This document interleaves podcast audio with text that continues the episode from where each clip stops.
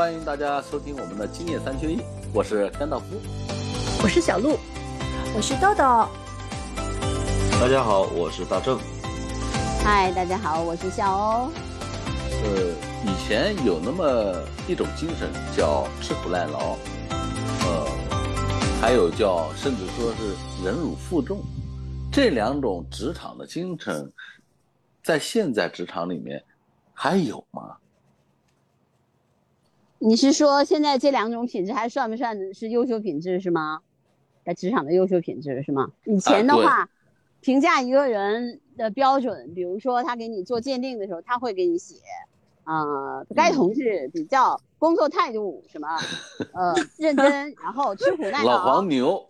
哎，吃苦耐劳，呃，忍辱负重。这个是我我经常会得到这样的评价，在年终总结的时候，有有领导是这样评价我。小姐姐忍辱负重，我觉得吃苦耐劳是 OK 的，忍辱负重可能轮不到他。他是习惯的一个书写语啊，他就是一个习惯，就是评价嘛，就是说这个人他认为吃苦耐劳，然后你因为你吃苦耐劳，所以你也能够忍辱负重，所以他就把这两个词儿写到你的鉴定里面。那现在你还有人这么写吗？我觉得这两个品质，你说现在还是不是优秀品质？啊？我个人感觉，可能随着时代的改变嘛，这两种品质也也有了它一些自身的改变。或许这个不算是坏的事儿，但它远远称不上好。就你有没有例子给我们？给我们那个举个例子给我们说说呗？嗯啊，对。嗯，就比如说，就比如说我们在就是说，在公司或者是单位上班的时候，你有没有发现，就是说有一群人啊，他们干活呢，怎么说呢，也干，但是永远不是说加班不会有他们，呃，出这种外勤的公差不会有他们，哎，就所有老虎的累的活都见不着这样的人的身影，所有轻巧的活。他们都比较活跃，但他们有个最大的特征，就是在 boss 面前，他们活跃程度非常的高。然后呢，跟 boss 走得非常近，呃，人际关系也好，或者是说呃，职场办事也好，他们有一些自己的小头脑。嗯，现在就是每我觉得每一个单位可能都有这样的情况出现，就有的人干活不多，说话很多，对吧？然后人前。人前显显贵，然后人后这个躺躺睡，对吧？这种人很多，对吧？你这你肯定会遇到这样的同事。然后这个，比如说你做了事情，你他抢你的功劳，对吧？所以你说你吃苦耐劳是吧？你这是这是你的你的优秀品质。你比如你碰碰见工作以后，你可能不怕麻烦，想想方设法把它完成。但是说实话，就小鹿说的对，就是说。我凭什么要忍辱负重？当你抢我的 抢我的这个这个功劳的时候，我为什么一定要说 OK？你抢吧，反正我没关系的，可能吗？对吧？所以这这个忍辱负重，这个辱和重啊，可能它也是在不同人的概念里面定义，可能是有些区别的。有的人可能觉得受了点小委屈，嗯，没地方申诉 就是忍辱负重了。也有些人可能他这个耐受力比较大一点。他受的这个委屈可能大一点，更苦一点吧。嗯，你你比如说，有的时候现在的九零后的职场人，可能受一点批评，确实犯了错误受的批评，他就觉得这是非常非常委屈了。嗯，还更更何况还没有他没有错，只是领导当时心情不好，把他劈头盖脸骂说两句，更受不了了。那就对他们来说就是忍辱负重了。但是这个都嗯，我估计都不会忍了，有的人不忍不忍。对，还有一个你知道吗？其实这句话什么时候说的时候是最最多的，就是比如说你跟 A，你们俩同时其实都是同年进来的，对吧？然后呢，你可能干的活比他还多，但是他因为他在领导面前特别会会说话，所以最后就导致说晋升的时候他晋升了，你没晋升，这个时候领导就说你忍辱负重啊，你没有你也可坦然的接受了，但是这是非常有可能的。嗯，就是说，所以你说这个时候你会怎么样？你说你这是你忍辱负重，你你需要展示出这种品质，还是你就跟老板去争？那我觉得哈，就是如如果说吃苦耐劳还算好的，但是你像你说的那种忍辱负重，我我真的不太赞成，因为因为什么？就是说受欺压的总是那种默默无闻的百姓，是 你连说都不说出来，你干了活你说都不说出来，他有的时候看不着。啊，有的时候你事有不明，对吧？事有不公则明，你你这个是明显不公平的，你连说都不说，那下一次好喽，这次有有这个人，下次可能还有另一个人，你永远得不到升迁的机会，对吧？有的可能就一直没升迁呀，对呀，对呀，嗯所以说你这样的话，我觉得忍辱负重其实并不是一个，我认为的不是一个好品质，在现代社会。嗯大正你呢？你会你是九零后，你会你会你遇到这种情况你会怎么样？反正我是目前没遇到过这种你们说的这种情况，但是嗯我觉得以我的来讲的话，嗯，可能我会去说一下吧，我会去去或者抱怨一下或者怎么样，因为我没我觉得没必要让自己就是这么委屈自己吧。嗯 呃，就是说白了，这工作它只是一份工作，它，嗯，只要不是特别过分，可能一点小小的事情，我觉得无所谓，OK。但是如果是特别像你们说升迁这种事情的话，那我肯定是自己的利益，那我为什么要放弃属于自己的利益啊？嗯对吧？那就说白了，嗯谁这个社会谁管谁呀？嗯你让我忍辱负重，那我吃饭吃饭花销这些东西你管我吗？你让我忍辱负重。嗯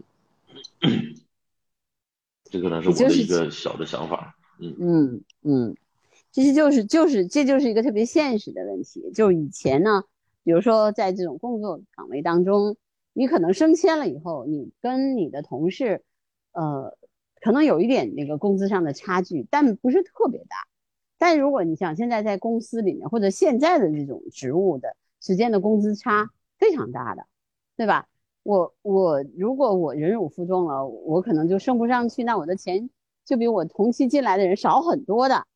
你说你心里能平衡吗？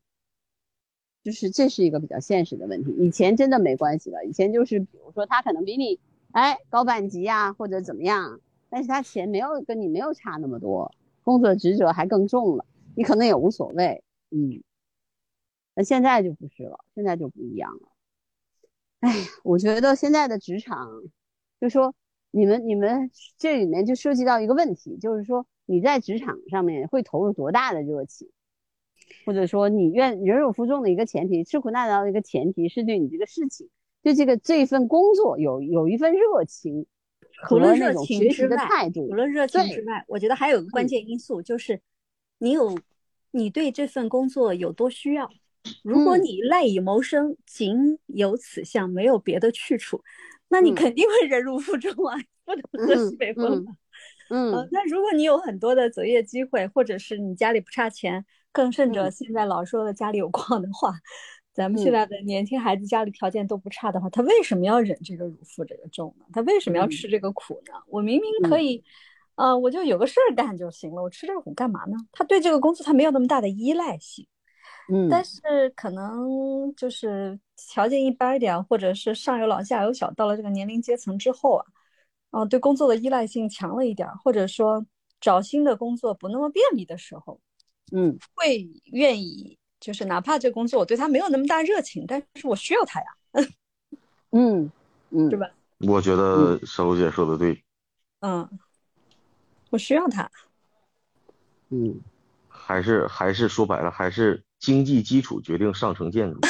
对 对，是，嗯，就假如说你的真的你的你的工资差特别大的话，对吧？我忍了这，假如不大，或者说，哎，你给我在其他方面有一个补偿，那可能也行。就是有的时候呢，你是这样的，比如说原来我们在那边有一个份工作是这样的，就是我不是这个实际的头儿，但是我嗯拿这个头，我拿的工资比那个实际的头儿还多，那我也就认了。啊，对对对对，我就忍了这个辱了，对吧？我我就在他利益手底下，反正嗯受他的气，但是呢，我的钱拿的比他多，那没办法，因为你你是业务主管嘛，你可能真的能做到这一点。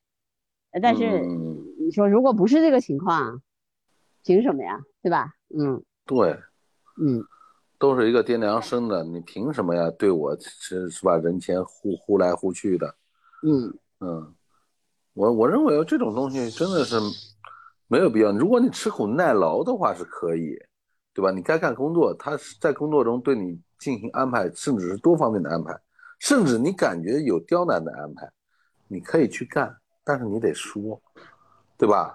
你嗯你不能是忍辱负重，我我忍了，我忍了，再忍了，那那那不叫忍辱负重，那成呃忍者神龟了，呃对吧？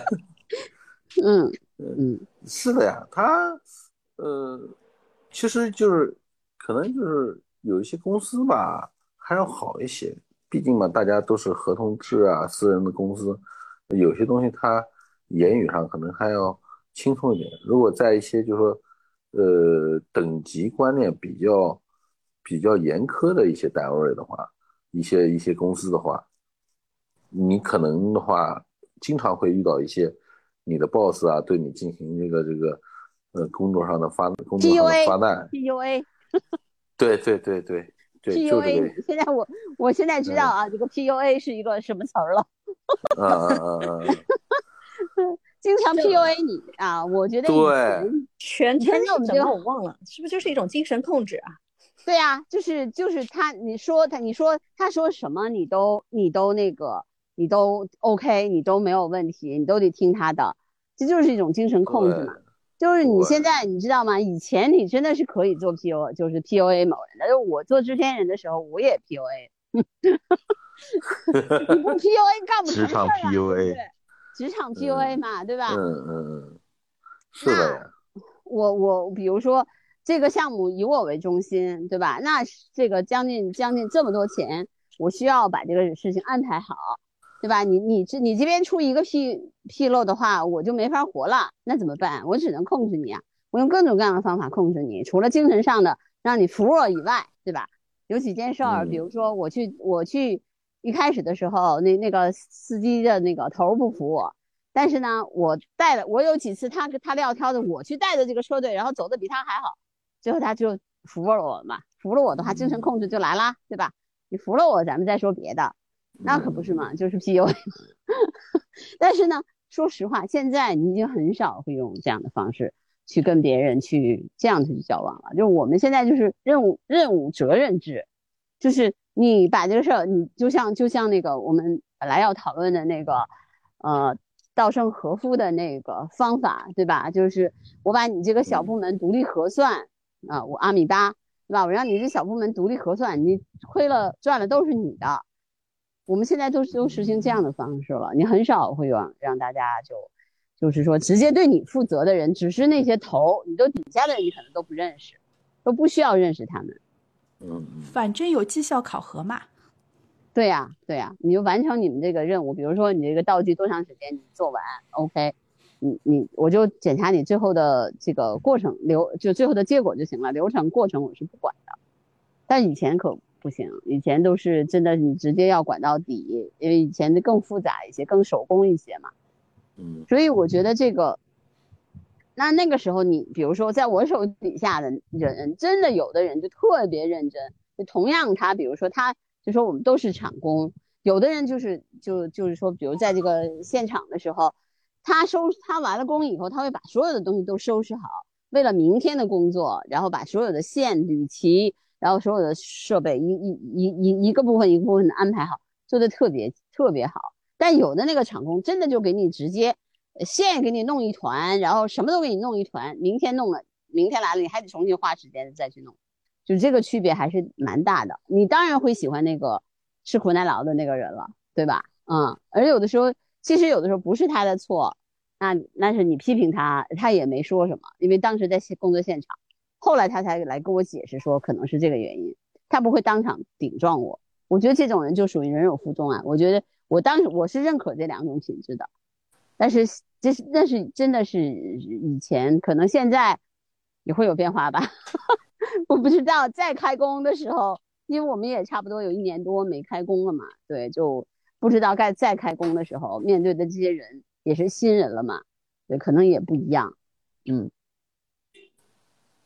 所以我觉得，哎，现在现在的职场变化还是挺大的，就是因为整个的绩效考核呀，包括人工手段的这种介入，就是人和需要人的那个呃，比如说靠你自己的人格魅力，或者靠你自己的这个这个这种嗯操作就能成功，对吧？现在这种已经很少了，嗯。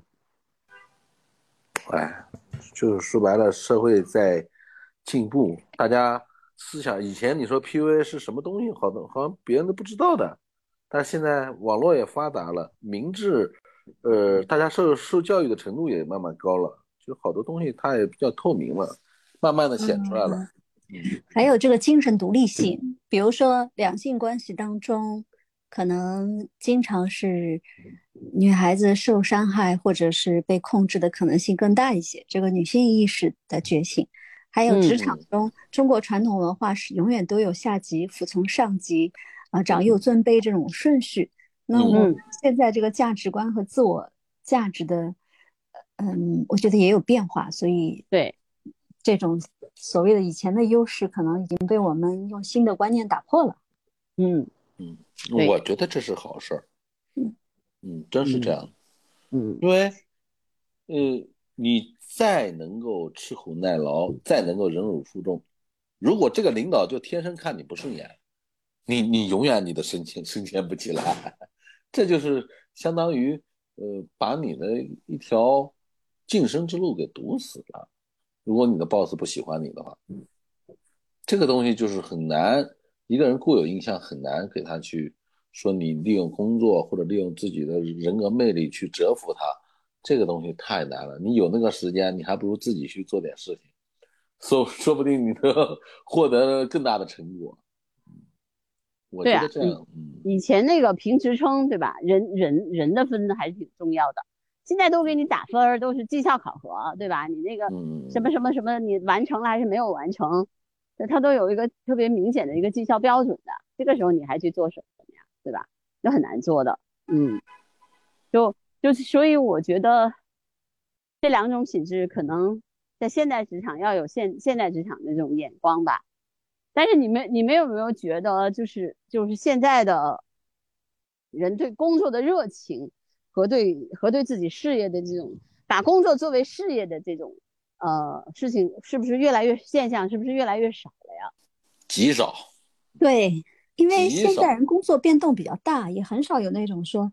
一个单位包你一生一世，对，像我们小时候，我们父母那个年纪，啊，真那真是归属感是很强的，因为他们要干一辈子的呀，他们是把这把工作当事业来干的，谁知道没干两年都通通下岗，单位倒闭了，怎么办？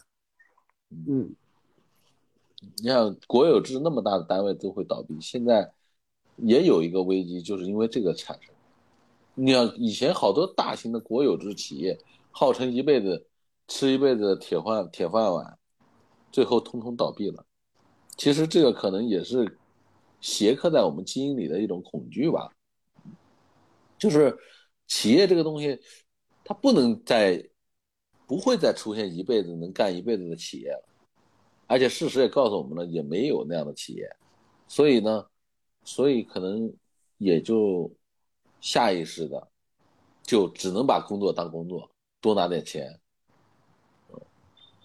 然后事业单位这些目前除外。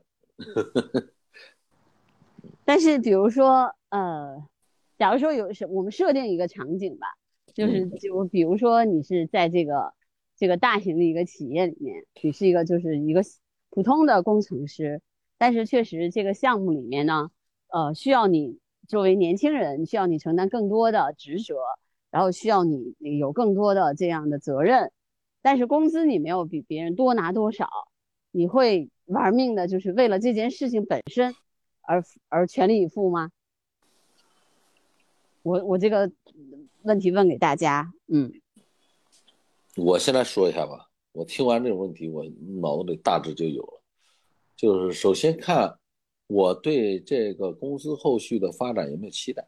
如果有的话，我会把这个事儿当做目前的头等大事啊。如果没有的话，那应付应付过去就行。啊我可能不会太应付吧，因为我觉得毕竟是我自己做出来的事儿，总要有一个就是像自己走过的路一样摆在那儿，嗯对吧？嗯就是他带着你的印记，带着你的名字，哪怕你走了以后有说那是谁谁做的。嗯最早的第一家单位，我离开应该已经有刚好十年，那个单位还流传着我的传说。其实你是个重视传说的人。对啊这，都是我当年在那做的。如果某某嗯就是那些老同事会说，啊、那他们会叫我的名字说，哎，如果他在这儿会怎么怎么做，他在这儿肯定不会这样这样做。小璐姐属于是虽然姐不在了，但是姐依然还在。姐的精神光辉永远照耀着你们。精神境界比较高。会提起我啊。嗯，嗯，反正，所以你在那个公司是一个传说是吗？啊，也也不是，呃，也没有那么夸张了。就是，呃，从前我做过的很多事情，就还给后人，不是后人，后来的同事，他们还能受益后人。啊，他们还能受益。有那时候留下来的一些福利制度啊，或者是呃做事情的方法等等，他们都还挺怀念的。有些是没有了，有些是保留了。嗯嗯，就是说你其实给他们做了个标准，对吧？对对对，嗯，那个时候其实就是我刚才那种情况，所以你看，所以还是不一样的嘛。啊，大正你呢？你是什么样的情况？你是大正怎么选择？你怎么选择？就是说，像我刚才那种情况，对我怎么选择？我嗯我也不知道啊，我恍惚了呀，没遇到过那种事情啊。嗯嗯嗯嗯嗯，没有遇到过那种让你就是说全力以赴去干这个事儿，不管这个工资多少，是吗？就是我我我不，反正我目前来来讲，我就不会说是那个，就暂时没遇到。但是如果觉得，就是按你说这种，就是不管工资多少，但是我就全力以赴干的话，我觉得我会去干，我会去做。但是这个东西我，我可能也可能也是希望，一个是成就感吧，可能在当时，比方说拿到某一个项目，或者说某一个事情达到这个目的之后，在那个阶段并没有去想说。这个钱会有怎么样的东西，但可能后边会想，但是我觉得在当下的时候不会，我觉得还是做事情呢，能能尽量去认真完成就认真完成。但是我觉得，如果在一个单位时间长了，我总是这么热情，总是那么热情，但是得不到一些认可，然后反而让我去啊，这你继续努力，你这个这什么什么什么忍辱负重，那这个东西就就就很难过。嗯，那我觉得才叫真正的 PUA 了。嗯，对，对，那就是饼可以画，但是要吃到那个饼。要吃到一个角也行，对吧？闻闻味儿也行。你不给你不给我你不给我印度飞饼，起码给我一个雪饼吧。嗯 嗯嗯嗯，是还有人那么回事儿。小是呃豆豆豆豆，我觉得吧，就是你在公司里面把事把自己的事情做完，或者你在有余力，或者是呃有其他的原因的情况下去帮助别人完成这个项目，或者是呃自己的责任把它兢兢业业的做好，这都是应该的。但如果是说呃有额外的这些工作的话，我觉得就是要看这些工作是不是值得去做了。嗯而且我觉得就是考量的因素会很多。第一，这个是不是只会画饼的老板，对不对？如果是一个只会画饼的老板，其实你都知道，他就是为了让你去完成这个事情，其实，呃，不是你的责任，但是就是要让你去剥削你、压榨你。那这个时候能逃就逃，对吧？能逃就逃，OK，嗯嗯，对吧？逃逃不掉嘛，我做完了嘛，也要让大家知道我做了这个事情呀，对吧？不能不能说，哎，这个东西就被人家，呃，就是事情是我做的，然后功劳是人家的，对吧？嗯。嗯对，你知道我我为什么会提这个问题？就是我们刚刚才在讨论这个问题的时候，我就想到了那个那个电视剧叫《大江大河二》，里面那个宋运辉，呃，《大江大河一》里面就是有那个宋运辉，他作为一个年轻人，然后他他去负责那个项目，对吧？然后最后就是他真的付出了很多的东西，但是他其实其实只是一个年轻人，他的钱也没有拿多少，但是他那个成就感就超强的，嗯，我就是觉得，而我看了那个像那个的时候，就想到了我自己，我那个时候也是这样的，就是我也是一个就是刚刚入职的这种年轻人，然后因为我们在创立一个栏目嘛，那我真的是就是没日没夜的去设计，找各种各样的专家去论证，然后最后最后的时候，为了为了那个栏目，差不多一个星期没睡觉，嗯，把它做出来了。呃，那个时候到现在吧，当当然我就跟小鹿一样，就是说这个栏目现在还在，还在运行当中，还在播出当中，但我已经不在那了。但是在这个过程当中，我觉得我学到了很多，也有很也有真的是有那种成就感。那个时候就是说，他跟我的钱是不是真的拿到了多少就没有关系了。所以我觉得现在人可能还会有我们那样的热情吗？因为这个事儿本身的热情，我就不知道了，我没法去设定。对，我觉得肖子姐你说的这个情况其实是职场新人，因为他做这个事情，他不是为了得到钱，而是为了得到自己的满足，证明自己的能力是可以的，就是是一种心理上的满足，就不是金钱上的得到。那其实这个时候他的这个呃精神力啊，各方面啊，情绪啊，其实都是非常高涨的，因为他是为了证明自己，我可以做得到。嗯，但如果是一个成熟的职场人，我已经知道我自己能够做得到的情况下，他肯定去会衡量，哎，我做这个事情是不是就是对我有利，或者是说是别人是压榨我。哎呀。是啊，你要是能考虑到别人压榨你这一点，就已经很了不起了。有的时候都想不起来，这得看得比较远，看得比较全，才能做出这种判断。嗯，才能有那种感觉，说哎，这个人在压榨我，但实际上是很难的。嗯，对他实际上他就在压榨你。对，他就在压榨。有时候不觉得压榨是压榨。嗯。这就是我们刚刚说的职场 PUA 吧？对，那是你被 PUA 了。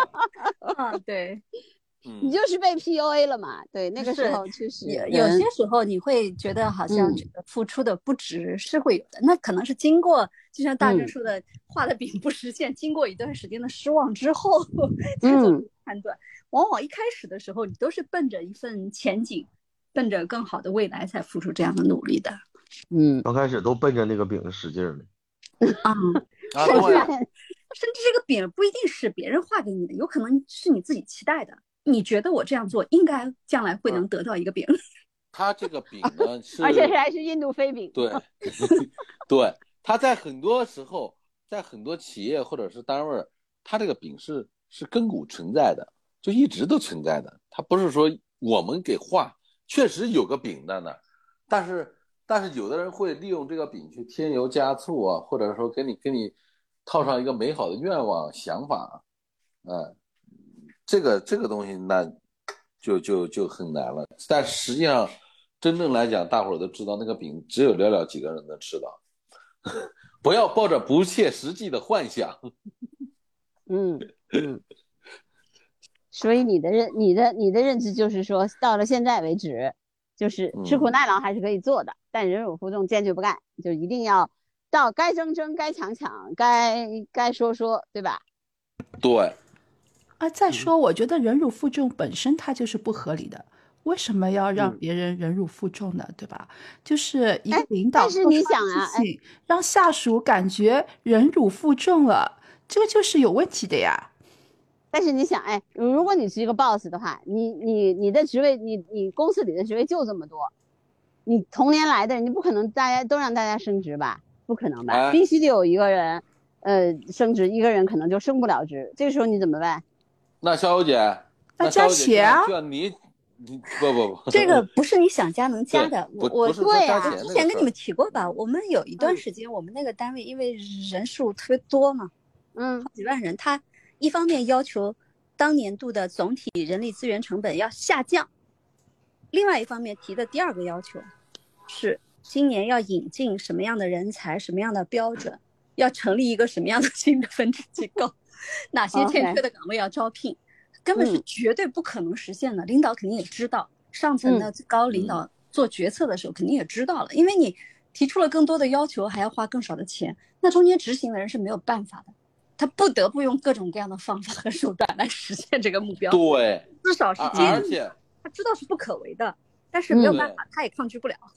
嗯而且而且就刚刚那个有个例子来讲，就是肖小姐讲的那个例子，就是同同时入职的，对吧？呃别人得到了好处，他干的活还没你多，你干的感觉比他还多，嗯。然后最后领导给你来了一句，嗯，不错，忍辱负重，啊，你说这个，这不就脱裤子放屁吗？这个事儿，嗯。你干的比他多，然后最后成绩，然后荣誉，或者是说最后想要的那个饼给他了，然后给你来了一句、啊，小李啊啊，表现不错啊，你这个确实还行，呃，受委屈了。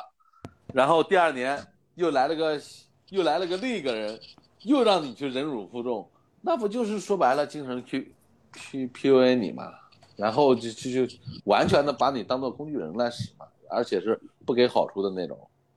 这个东西你当工具人，我我不建议，大伙儿都是工具人，不管是什么样的职级，但是，但是你得能相应的得到你这个工具人应该得到的福利待遇。哎，所以你要么忍辱负重，你要么就跳槽呀。嗯，嗯。嗯，哎，那比如说你给我一忍辱负个期待值重，然后你就走呀，那你就跳槽呀，你就换个工作嘛，不在这里干了，那就不忍了嘛。要么你就忍辱负重，继续在这里干。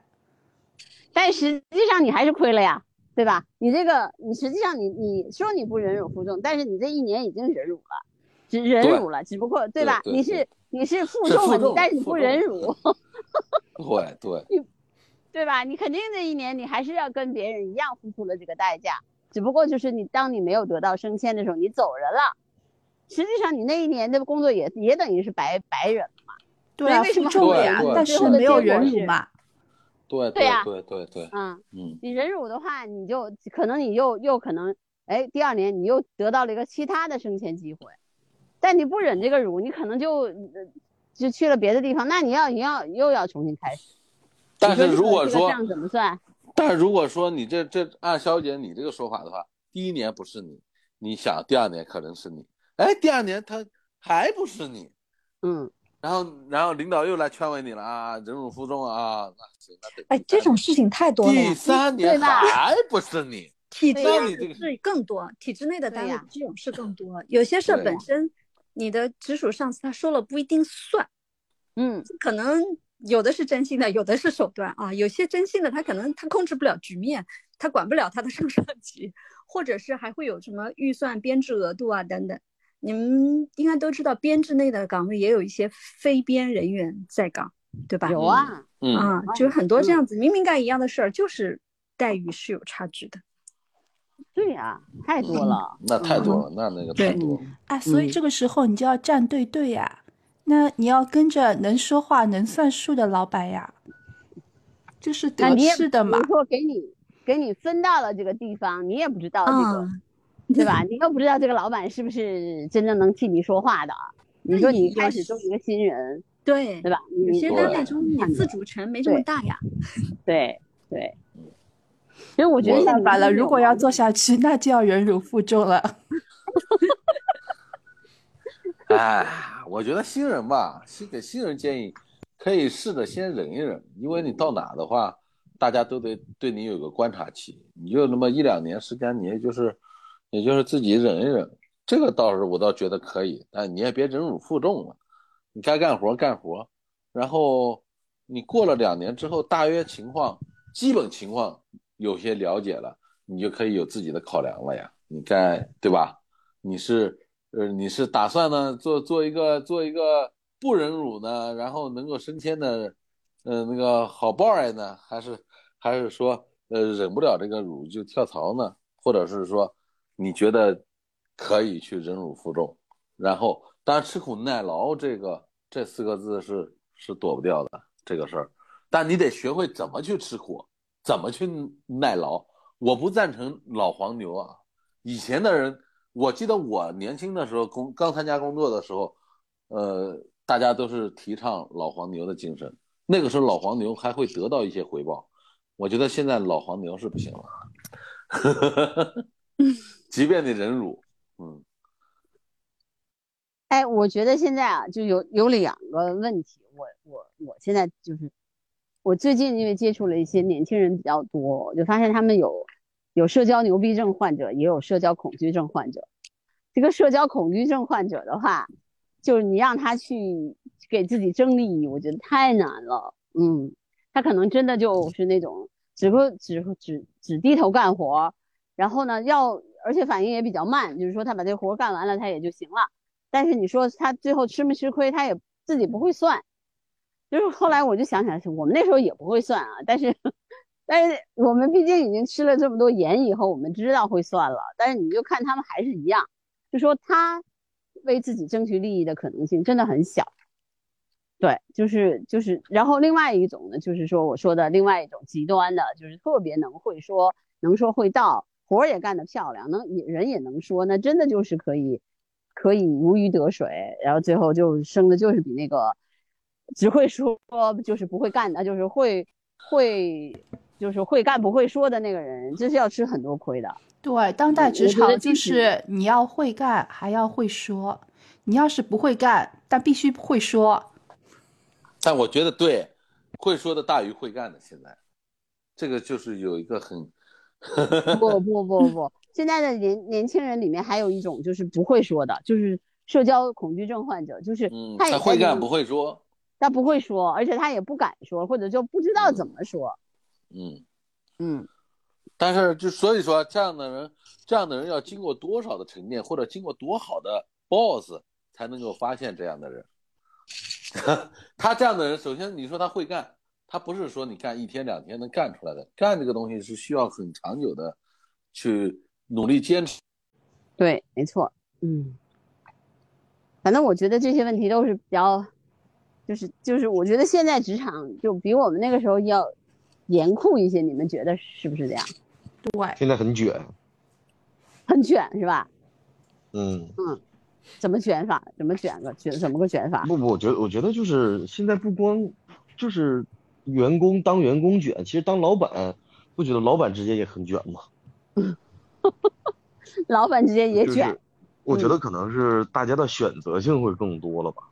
嗯嗯，你像原可能再早一些，像父母那个年代的话，嗯，那个时候上班那就是踏踏实实找个厂子拧螺丝，就大概这种啊。稳稳当当找个厂子，找工厂上班，然后或者是什么什么的。但是现在的话，就是选择性会更多，然后大家的这个接收的信息也会更多，然后大家的想法也会更多。所以我觉得这个这个吃苦耐劳这个事儿，在现在是是一个比较难得的，或者说比较呃对比较难得的一个品质。但更多来说，你为什么要吃苦耐劳啊？都。如果从员工角度的你要吃苦耐劳，那从老板的角度，你的员工都已经吃苦耐劳了，你为什么不给他相应的一些更好的待遇呢？哎，对啊，所以所以我就是说嘛，为什么人家已经吃苦耐劳了，还要人家忍辱负重？啊，对呀，那这个时候这个时候不应该是就是一些老板或者一些干嘛去反思一下，说你有没有更多的眼睛去看到自己手下的员工吗？嗯。对吧？嗯嗯，反正我是觉得吧，现在你们大家说的这些问，就是我们现在说的这个这些问题，就说明现在的职场其实更更复杂了一些，他们要面临的问题更多了，就是那种嗯，比如说以前可能就是你干了活，然后没有得到认可的那种担心，现在是你你干了活没有认可，有还有可能被裁员的这样的担心，对吧？还有可能是，呃，我可能是就是因为，呃，现在这个职场很难，就是找到工作很难，然后升迁也很难，所以不逼得你不得不忍辱负重。你就像你说考公的那些人，一签就签八年，对吧？你像北京现在是这样的，就是说，如果你考公了，你要是外地户口，你必须签八年，而且这个单位还是事业，就是北京市的市属单位，才有可可能给你解决户口问题。然后你。你你想你这八年你就得在这个单位干，你不如忍辱负重，你怎么办？你能辞职吗？对他这个是属于是当事业来干了，你只能是当事业来干了。事业单位嘛，咱们不有个说法叫事业单位嘛？事业单位和你的事业是没关系的，好吗？哎，咱们可以串联一下，就是说他可以把这个东西当做自己一生的事业来干了，因为你至少就是八年，八年往后还有一个签终身，你签还是不签？这个时候基本上绝大部分的选择还是往下签的呀。你所以啊，你想想，在这样的单位里面，对呀、你你怎么办？你只能只能是忍辱负重啊，对吧？你只能是忍啊，就是或者说你想方设法去给自己争取更多的权益，在哎你辞职，你说你在你没法辞职的情况下，哎，我觉得肖姐这句话说的比较经典，想方设法的去给自己争取更多的权益。呃，不一定非得是你老是忍着，对吧？这这样其实不好的，你得是做出一些改变。嗯，你总是忍着嘛，大家就是就是你习惯性的都认为你啊，这个小王啊今天干的不错，但是那个今年是吧情况有限啊，那个来年再来年再说啊，第二年又是哎呀小王啊今年情况你也看到了是吧，来年再说，你这个时候你就要做出改变了，你不能指望着别人啊，这个时候就不能是忍辱负重了，而是你要变通来负重，你得变通起来。对吧？我我觉得这嗯句话就这么说到点子上了。如果在你没有办法去去说不接受这个忍辱之后，那我们就给他换一种方式。你不一定非得忍辱，为什么忍辱的非是非得是你呢？你不能让人形成固有的习惯啊。这个这个事儿把小王委屈一下吧，反正委屈这么长时间了，他就认为就好像有句中国老话，就是人善被人欺，马善被人骑一样。嗯，嗯，现在职场确实就是这两个品质，有的时候不能没有，呃，但是有的时候又不能完全遵从，是吧？是这个概念吗？嗯，就当你没有办法去选择对你辞职的情况下，你嗯需要，你需要去忍辱负重的同时，想方设法为自己争取更多的权益。我觉得只能这样。嗯而且吃苦耐劳也其实，换句话说吧，不同的人标准不一样，其实也就意味着认认真真做事。不管你嗯是打算是有了更好的去处，还是怎么样，嗯把当前的事做好，总归是一个基本的责任吧，我觉得哈。嗯，对嗯，对如果你你有了疏漏了，你又怎么去谈，怎么去争取自己的其他权益呢？是不是？是，对，而且这个我我觉得还有一点，还是要根据自己的特性，就根据自己的能力去做自己力所能及的事儿。不，这个做事不光是说工作上的事儿，也有社交上的事儿。哎，我觉得是这样，这样的话可能要好一点。对于现在这个职场，因为大家以前崇尚的都是老黄牛，就是你把工作啪啪啪埋头苦干，对吧？不问不问前途，埋头苦干。但是这样的话，我我觉得现在想冒头的话有点难，因为我身边一个例子，我自己的一个同事嘛，就是埋头苦干型的，最脏、最累、最苦的活，他永远是冲在第一线，而且无怨无悔。他在单位的话，在我们就是工作单位的话，已经也干了有四五年了，他现在依然是一个无怨无悔。冲在工作第一线干最脏、最累、最苦的活的人，升迁从来想不到。哎，这是这是确实有些单位就有这种情况，嗯，呃，就是老老老实人真的是被欺负嘛，嗯，对，人善被人欺，马善被人骑，还是有道理的。就是，嗯嗯、这个时候其实更需要的是，就是我们如果当领导，我们可能需要有这双能够看到他忍辱负重的这个眼睛，对，嗯，但有的时候也很难啊，是吧？即使你看到了，你可能没有那么大的权利帮助他解决问题，那不是他还是吃亏的那一个吗？但是还有一种情况就是，即使你看到了，你认为这个人放在这儿就合适，哎，这儿他能解决很多问题，能能干活，可能干到放到别的岗位就不行了。但是那只是你一厢情愿的认为，或者潜意识潜意识里的就想把它放在那儿，然后好好用。但是其实人的能力，呃，天生的只是一部分，剩下的时间是需要岗位去锻炼的呀。嗯，所以所以说还是还是得灵活的运用这个事儿。我觉得现在领导的思维已经限制了很多员工的发展，因为屁股决定脑袋嘛，就是不能出错。但是你员工在成长的过程当中，你哎，去对对对对对，你去要有锻炼的话，他就是不可避免的会出现一些错误。那么这些领导是不是愿意去为员工来承担这些因为他的成长所犯的这些错误呢？哎谨现在领导都是很谨小慎微的呀，在我负责的这一块东西，或者是这一块区域，对不对？我不能让他有任何的错误。不如果有求有功，错误。对，在这种的环境下面的话，其实呃，员工也很难得到成长，然后老板自己。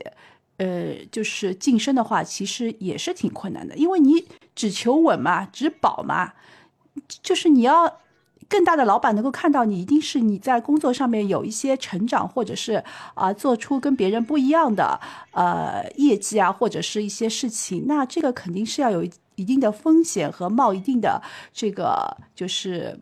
呃，肯定跟平常不太一样嘛，对吧？会有一些呃犯错误的可能性。那是不是愿意去承担这样的风险？大多数的领导，我觉得都是不愿意的。不愿意为你的为年轻人的过错承担更多的风险，是吗？或者对叫新人的职场错误承担更多的风险。嗯是，就是有些风险，咱们也不是说，呃好多事情就被夸大了，就是一一些工作上的一些小事，就是可以去尝试试水的事儿，可能就被他认为是坚决不能出出任何问题的事儿。嗯，嗯，那谁还敢创新？谁还敢冒头呢？这也是也也有这么一个方面，豆豆说的这个。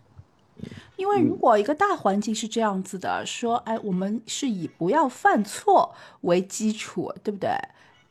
这个嗯你在里面的话，这个成长的机会就会比较小了。嗯，或者说你犯了错误，你的直接带你的人愿不愿意为你承担责任，对吧？对，呃现在的大多数领导是不愿意的，因为这会影响到他的绩效，影响到他的晋升，可嗯能还会影响到他的位子是不是能够坐下去。嗯，是的。嗯嗯嗯，好，那我们今今天的讨论就暂时到这告一段落吧，因为我觉得我们后面也可以聊一聊，就是说，呃，再有时间的话聊一聊，嗯，比如领导，真的你犯了错以后怎么去跟领导解释，或者怎么弥补错误，这个我们下期再聊吧，好不好？啊，好，嗯。那我们今天的节目就到这儿吧，好，拜拜。拜。好，拜拜，拜拜，拜拜，下期见。下期见。